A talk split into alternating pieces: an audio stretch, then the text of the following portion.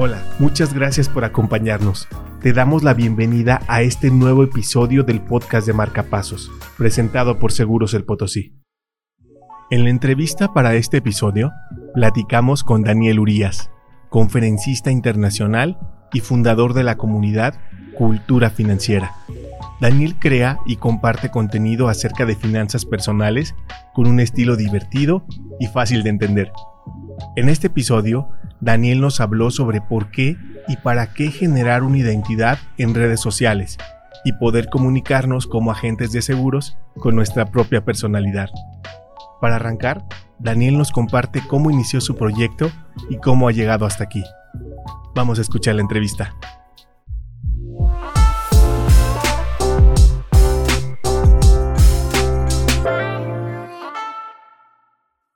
Todo esto tiene muchísimo que ver o todo que ver incluso con el tema de, los seguros. Entonces, el mejor foro para platicar esto no pude yo haberme encontrado.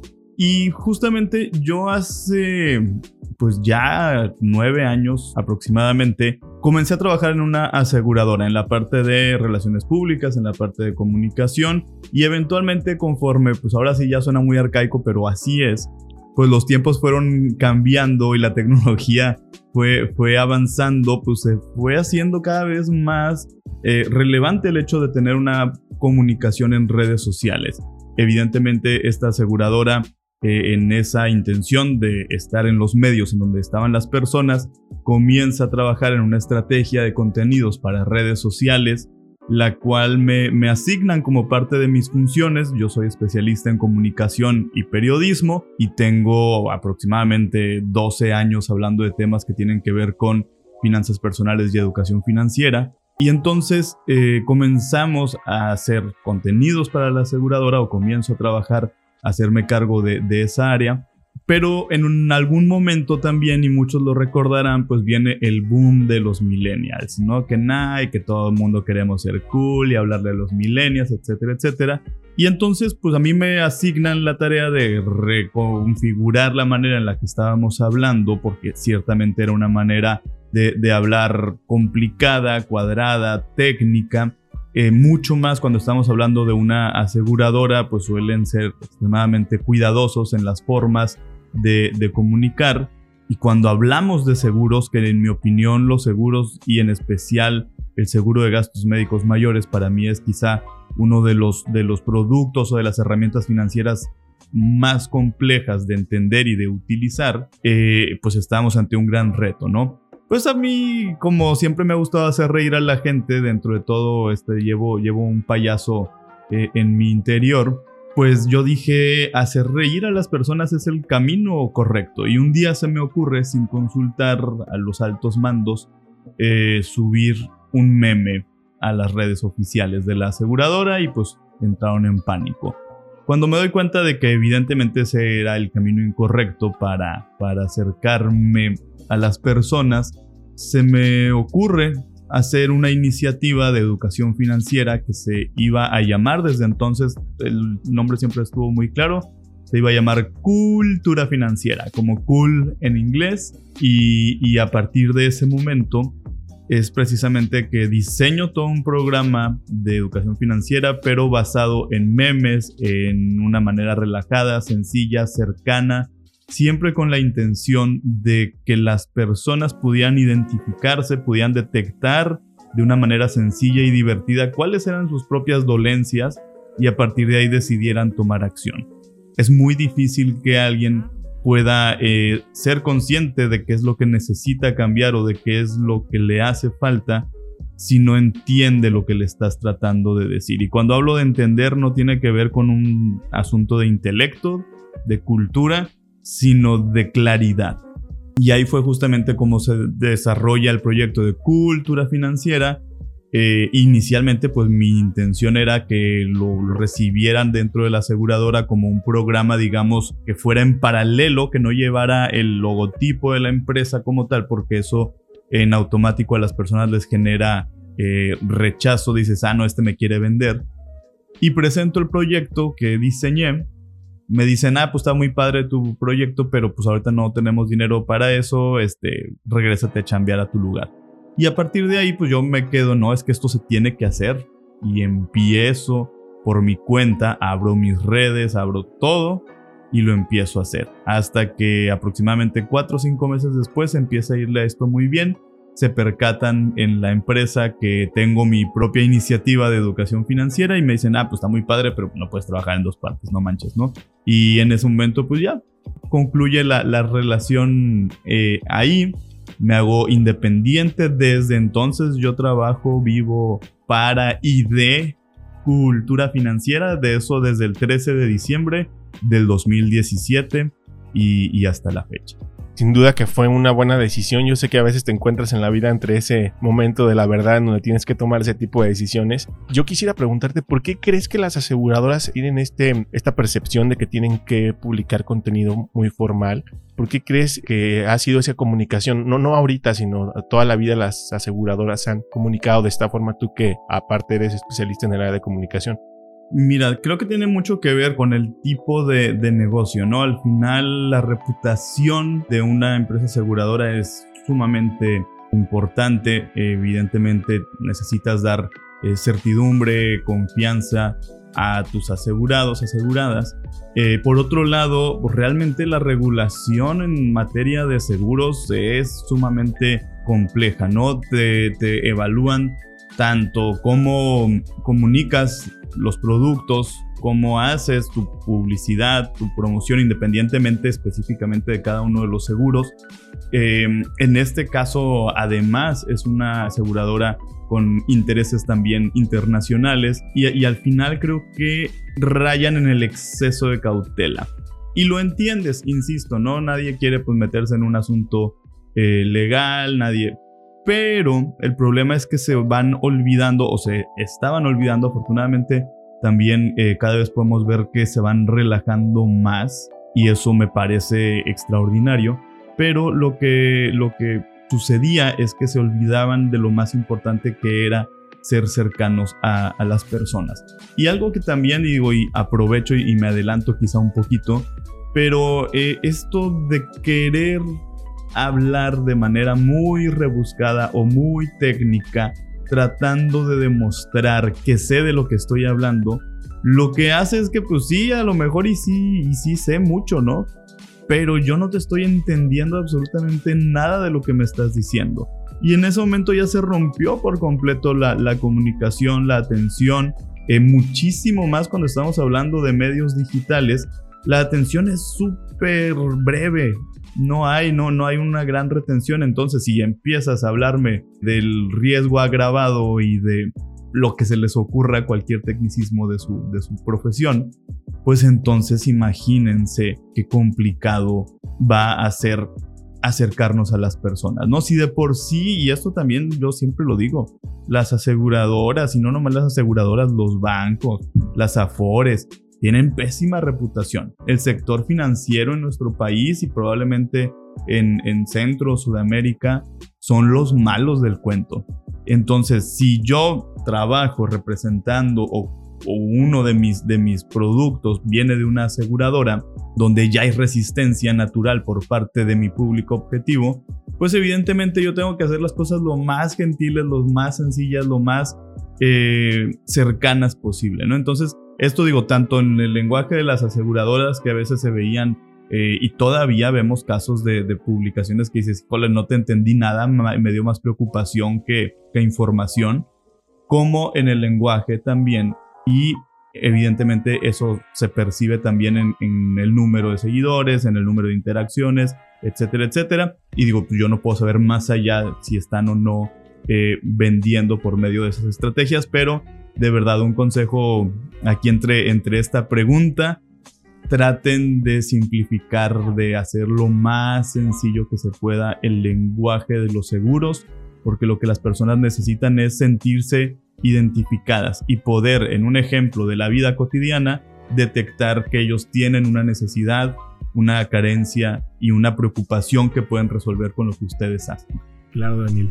En este caso, estamos encontrando una gran área de oportunidad, es decir, hay todo un océano azul de personas que están esperando que nos comuniquemos con ellas, pero de forma más casual, como si le estuviéramos hablando o recomendando un servicio a un amigo. pero eh, yo te quiero preguntar, ¿por qué es necesario que, los agentes tengan esta identidad en la parte de redes sociales? También estamos viviendo este gran cambio a nivel generacional en los agentes. Lo platicábamos con Eloy López, este cambio generacional en, los agentes de seguros.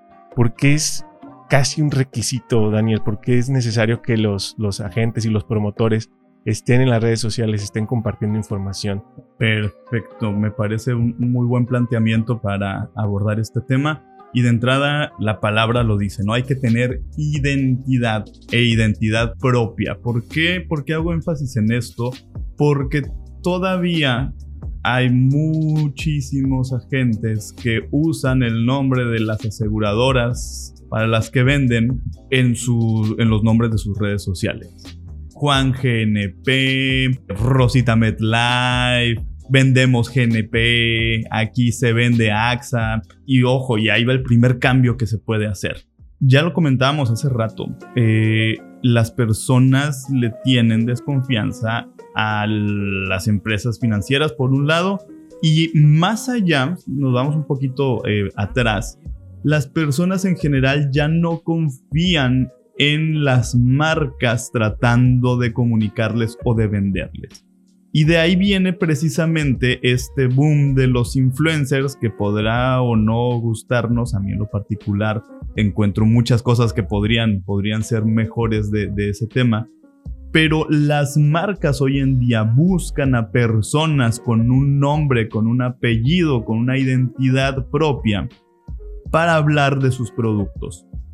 ¿Por qué? Porque ya no quieren que salga el Coca-Cola, porque ya no quieren que salga el, logotipo, porque ya no quieren que aparezca la página de la... Están tratando de acercar a las personas por medio de una comunicación hecha por otras personas. Y entonces si yo utilizo el nombre de la aseguradora como mi apellido, como la primera palabra en mis redes sociales, lo que sucede es que en automático estoy diciendo trabajo para una empresa. Y es una empresota y es de esas empresas que probablemente te caen mal y desconfías de ellas. Obviamente no es un ejercicio consciente que yo diga, ah, odio el nombre que aparece ahí, no le voy a comprar. No, de manera inconsciente genera rechazo o falta de atención, por lo tanto sigo mi camino. De ahí justamente la importancia, uno, de generar una identidad propia, mi nombre, mi apellido, porque este es un negocio de personas. Ahora sí que en esta parte ustedes saben muchísimo más que yo y se sigue peleando y ahora sí que es la guerra aquí de, los humanos contra las máquinas porque el negocio de los seguros siga siendo un negocio de personas para otras personas.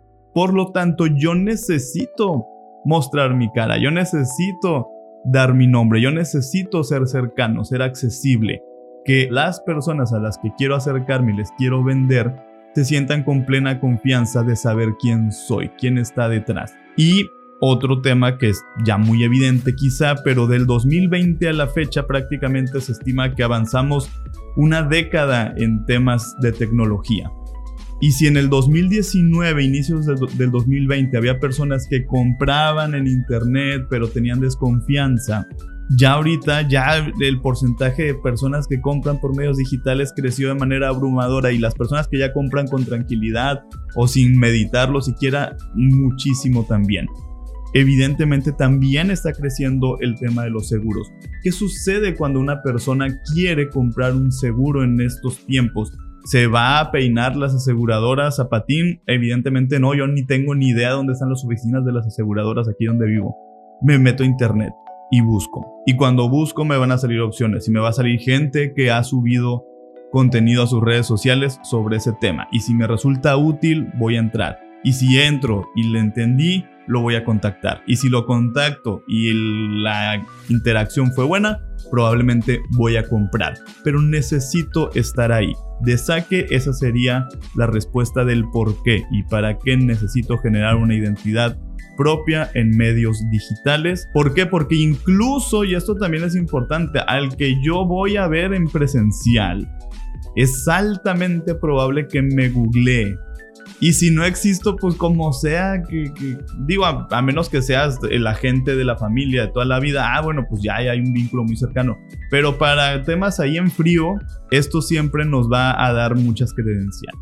Estoy de acuerdo, dicen que, que ahora si yo busco, Daniel Urias me viene a, ofrecer algo a mí, yo busco y no encuentro nada de él en las redes, al contrario, creo que ahora lo que da es desconfianza, ¿verdad? Sí, digo, ahora sí que depende de lo que aparezca en la búsqueda, pero sí, eh, esperando que, que lo que siempre aparezca ahí sean temas positivos o constructivos o relacionados con mi profesión, pues evidentemente no, nos, va, nos va a dar muchas más credenciales y nos va a avanzar varias casillas para acercarnos a quien nos interesa. Claro, ya explicaste el por qué, está, por qué separarse un poquito, no porque no hables de tu compañía, sino por esta estrategia más humana, más personal, más eh, cercana de poderte comunicar. Pero si no vas a hablar de la compañía, si no vas a publicar tus promociones, la pregunta, Daniel, sería yo como agente, ¿qué debo de publicar? Híjole, eso también es una gran pregunta. Está, muy buena esta plática. Em, miren ustedes, señores, señoras, señoritas, señoritos. Ese es otro gran, gran asunto. Hay personas, eh, agentes, que básicamente descargan las publicaciones de las aseguradoras y las suben en sus redes sociales. Volvemos al punto. Están brandeadas, esto quiere decir que traen el logotipo de la empresa, los colores, etcétera, etcétera. Y es una pieza de publicidad, es una pieza comercial la que estoy poniendo. Yo no me meto a ver comerciales y si quiero ver comerciales, pues entonces los veo con los medios indicados. Ahora, ¿qué estoy esperando encontrar de información por parte de un agente de seguros? Consejos, recomendaciones, información que me permita hacer conciencia de que tengo un área de oportunidad para mejorar en mis finanzas personales, en mi estabilidad, en mi tranquilidad. Una promoción que me diga, ah, este verano 2 por 1 en seguros de casa habitación, yo ni sé qué es un seguro de casa habitación para empezar, ¿no?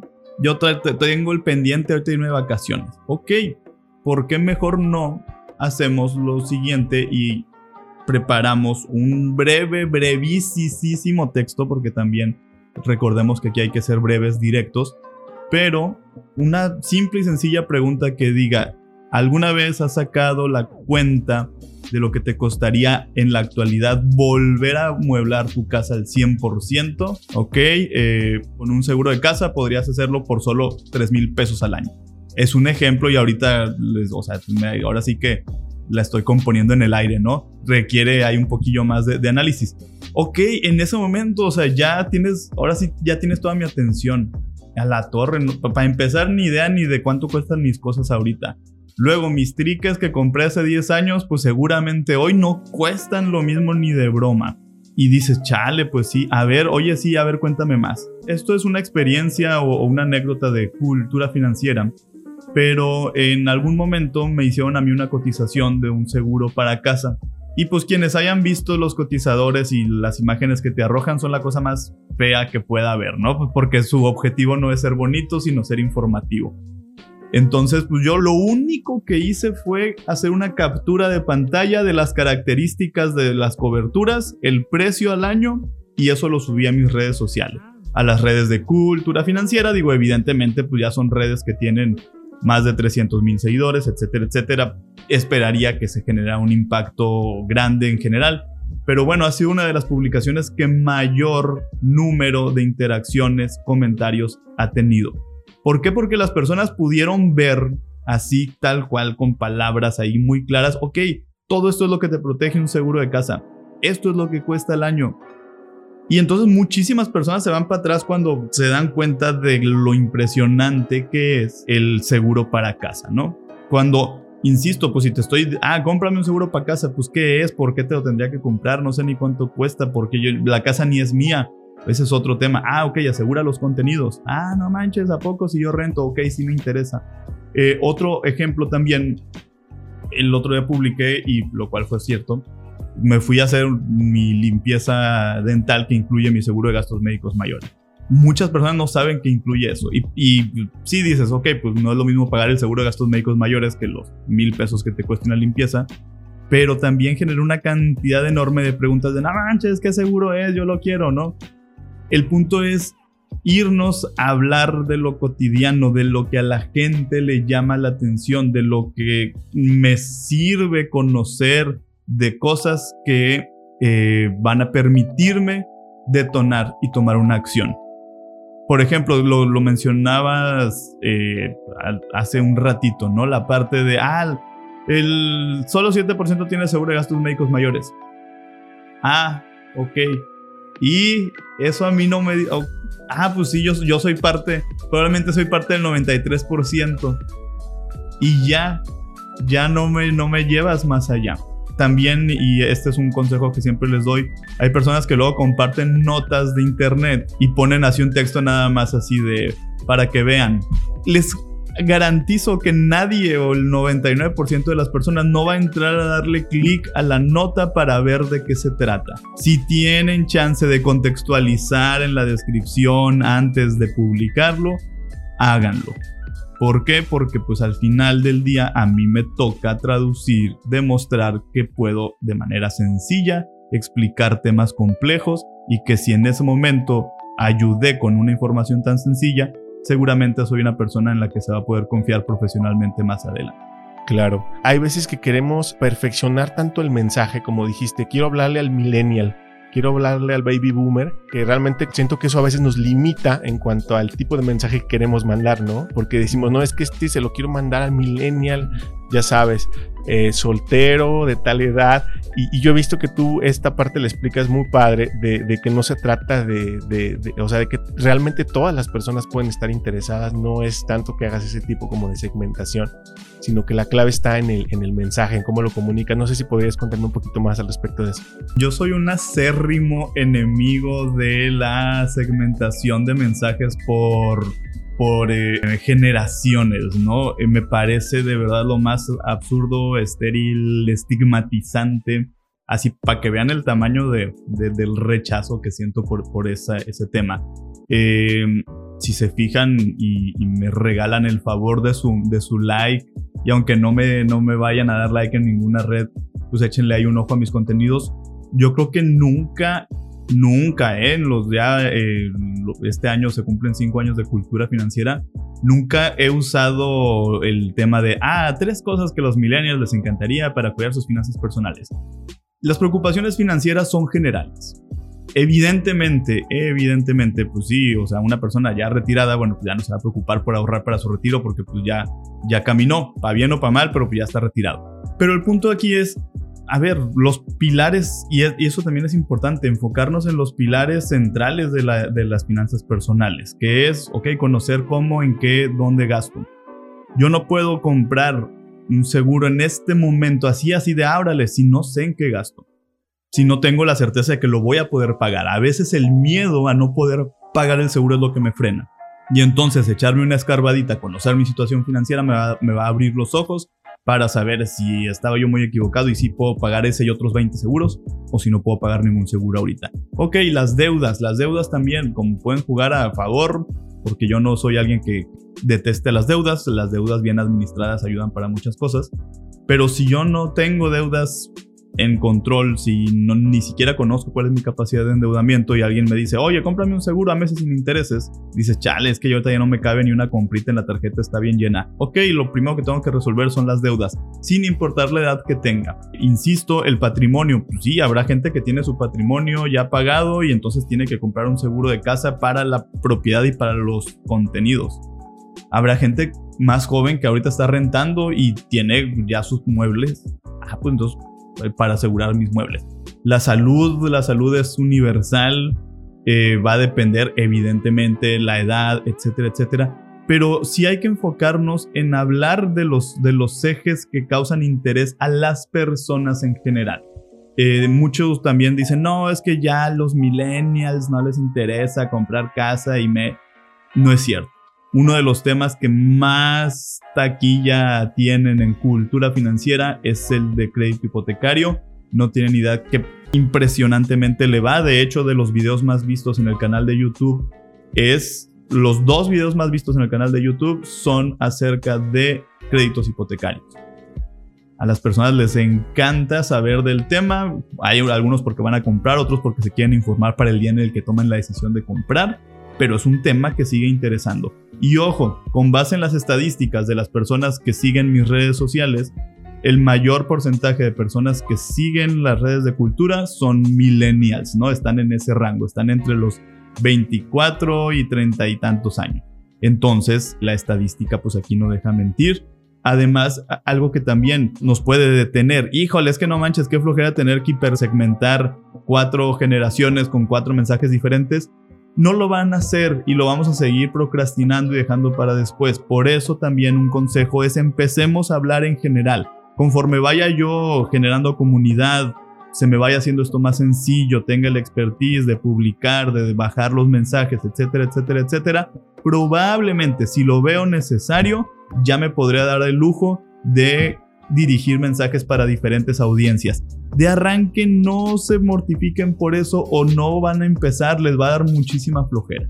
Muy bien, excelente este consejo. ¿Cómo debemos nosotros como agentes y como promotores fijarnos en ese tipo de contenidos que son importantes para las personas. Hablaba ahorita Daniel acerca de las deudas, cómo salir de tus deudas, de los presupuestos, de tus ingresos, de la parte de créditos hipotecarios. En general hay una serie de contenidos allá afuera que las personas sí están abiertas a escuchar, pero desde la perspectiva o desde la óptica muy personal del día a día, ¿verdad? No como comunicándote con ellos como una compañía, sino comunicándote como un cuate, prácticamente como un cuate que te está diciendo realmente qué beneficio tiene tal o cual producto o tal o cual eh, cobertura, ¿no? Entonces, ahora lo que, lo que quisiera preguntarte, eh, Daniel, si tú fueras agente de seguros, ¿de qué temas hablarías y qué productos crees que son los que deberían de ofrecer? Es decir, tú que conoces toda esta variedad de productos que hay en la, en la industria aseguradora, o que hay un buen mercado para eso y no se está hablando. Me gustaría que me pudieras compartir un poco de eso, aprovechando los últimos minutos. Muy bien, pues primero el plan personal de retiro. Definitivamente hablar de retiro desde una óptica constructiva y ah, hago énfasis en constructivo porque también, como les gusta a muchas personas que se dedican al mundo de los seguros, eh, hablar mal de las afores. Créanme que si tienen que hablar mal de otro producto financiero para destacar las virtudes del producto que ustedes están ofreciendo, yo en lo particular no les compraría nada. Entonces, de verdad, y esta es una sugerencia muy gentil que les hago, no hablen mal de otros productos financieros o de, otros, de, otras ramas del sector financiero porque esto es como escupir para arriba y una disculpa por la, por la, referencia tan, tan burda si quieren. Pero créanme que, o sea, no estamos ahorita como para andarle echando a nadie del sector financiero regular, formal, este, digo, eh, regulador y todo, porque, porque créanme que tampoco, o sea, los seguros, las personas, créanme que tampoco confían mucho en ellos, ¿no? Entonces, eh, un mensaje que sí es muy importante y que nos abre los ojos, oye, si tienes Afore, qué bueno, te tengo una, una, una noticia, no va a ser suficiente, necesitas complementarlo. Punto, sin necesidad de andar eh, malinformando, asustando, denostando. Ya con eso ya llamé la atención de las personas que tienen Afore. Oye, échale un ojo, conócela, infórmate y complementalo. Si te interesa, yo puedo brindarte un producto que te va a ayudar a complementar. Plan personal de retiro también es de los temas que muchísima atención generan en las personas. Y volvemos al punto, ¿no? De, ay, no, es que los millennials no les No es cierto, sí, a todo mundo. Muchísimas personas están interesadas en ver por su futuro. Que lo hagan ya es otra cosa, ¿no? O sea, no, no, no, no podemos saber si sí o no lo hacen. Pero el punto es que si hay quienes están interesados, plan personal de retiro definitivamente es de los temas que más, más, más interés causan, que más confusión también genera por el tema de la deducibilidad, del beneficio fiscal, de que si puedo o no puedo sacar el dinero, de que eh, a la hora de que me entreguen mis recursos a la edad de los 65 años eh, me van a trasquilar o no impuestos y por qué, cuál es la diferencia o cuál es la ventaja frente a otros ahorros de, de largo plazo etcétera, etcétera. Entonces, para mí definitivamente ese es uno de los, de los grandes, grandes temas. Gastos médicos mayores definitivamente necesita. Yo no me he encontrado, fíjate, alguien que se especialice en comunicar acerca del seguro de gastos médicos mayores, que sea su línea número uno. Bueno, creo que por ahí hay alguna, alguna cuenta. pero gastos médicos mayores, al ser un producto que les decía desde mi perspectiva como usuario incluso es, es sumamente complejo, necesita tener mucha más visibilidad. Eh, y también cuando me ha tocado hablar de este tema, quizá no son los, los temas más taquilleros, pero las preguntas que llegan son muy puntuales y la gente que se acerca a ver de esto es porque verdaderamente tiene un interés en, en, contratar un seguro de este tipo. No les decía, para quien vende daños, el seguro de casa habitación es una, ahora sí que es un diamante en bruto. Muchísimas personas para mí deberían de voltearlo a ver porque además, eh, ok, lleguenles por la parte de las mascotas, por ejemplo. Ah, oye, pues que no, ok, pues entonces las mascotas es una parte importantísima en la vida de muchas personas. Y ojo, eh, no es manipulación, es información otra vez. Y hay seguros de casa habitación que tienen algunas coberturas para nuestras mascotas. Hay personas que preferirían asegurar a su mascota antes que asegurar a su casa. ¿Por qué no tengo que elegir? Probablemente yo tengo un producto que te permita hacer las dos cosas. Pero hay que pensar, y eso también es importante, recordemos que odiamos, y eso yo lo he visto también, pensar en el largo plazo, lo vemos absurdo, lo vemos ajeno a nosotros mismos, aunque sea dinero de nosotros para nosotros. Eh, y entonces estamos buscando la manera de ver qué recompensas en el presente podemos tener de ahorrar. Hay que destacar entonces estos beneficios, estos momentos de contacto, de uso, de ventajas que puedo adquirir a lo largo de la vida de mi póliza. Entonces, yo me enfocaría, yo me enfocaría en esos temas. Me parece muy bien, Daniel. Oye, antes de terminar, ¿nos puedes contar un poco más acerca del programa de finanzas personales que estás lanzando? Sí, échenle un ojo si son tan amables. Está ahorita prácticamente en todas, en todas mis publicaciones en las diferentes redes que, tengo, Instagram, Facebook, Twitter. Eh, estamos eh, por iniciar un programa de, de cuatro semanas de finanzas personales, básico de ahorro e inversión ese digo tanto para quien le interese. Eh, algo bien importante, súper, súper, súper útil este para los agentes de seguros también verdaderamente si quieren ser asesores integrales, sí necesitan meterse a aprender un montón de finanzas personales. ¿Por qué? Porque pues, tanto sale como el que tiene deudas fuera de control, como el que le da miedo los instrumentos financieros por nomás por el hecho de que existan, eh, quien no sabe ahorita hacer un presupuesto. Y si yo como agente puedo estar mejor preparado en temas integrales de educación financiera, finanzas personales, seguramente eh, la atención y el seguimiento que deba ser mucho más completo, evidentemente, y la fidelidad, la confianza y la cercanía que voy a generar con las personas va a ser mucho mayor, ¿no? Digo eso, eh, un consejo adicional. Pero si tenemos un programa ahorita de cuatro semanas de, educación financiera abierto al público y les decía que al año abro aproximadamente de dos a tres grupos para un taller exclusivo para agentes de seguros en donde hablamos justamente de cómo desarrollar una estrategia en redes sociales ya con muchísimo más tiempo, con ejemplos, con eh, oportunidad de hacer preguntas directamente, etcétera. Y digo, ya finalmente y cerrando y aprovechando el comercial, próximamente viene un nuevo grupo que abro para dar un taller de estrategia digital de redes sociales para agentes de seguros. Por ahí estén muy, muy pendientes de, de las redes de, de cultura.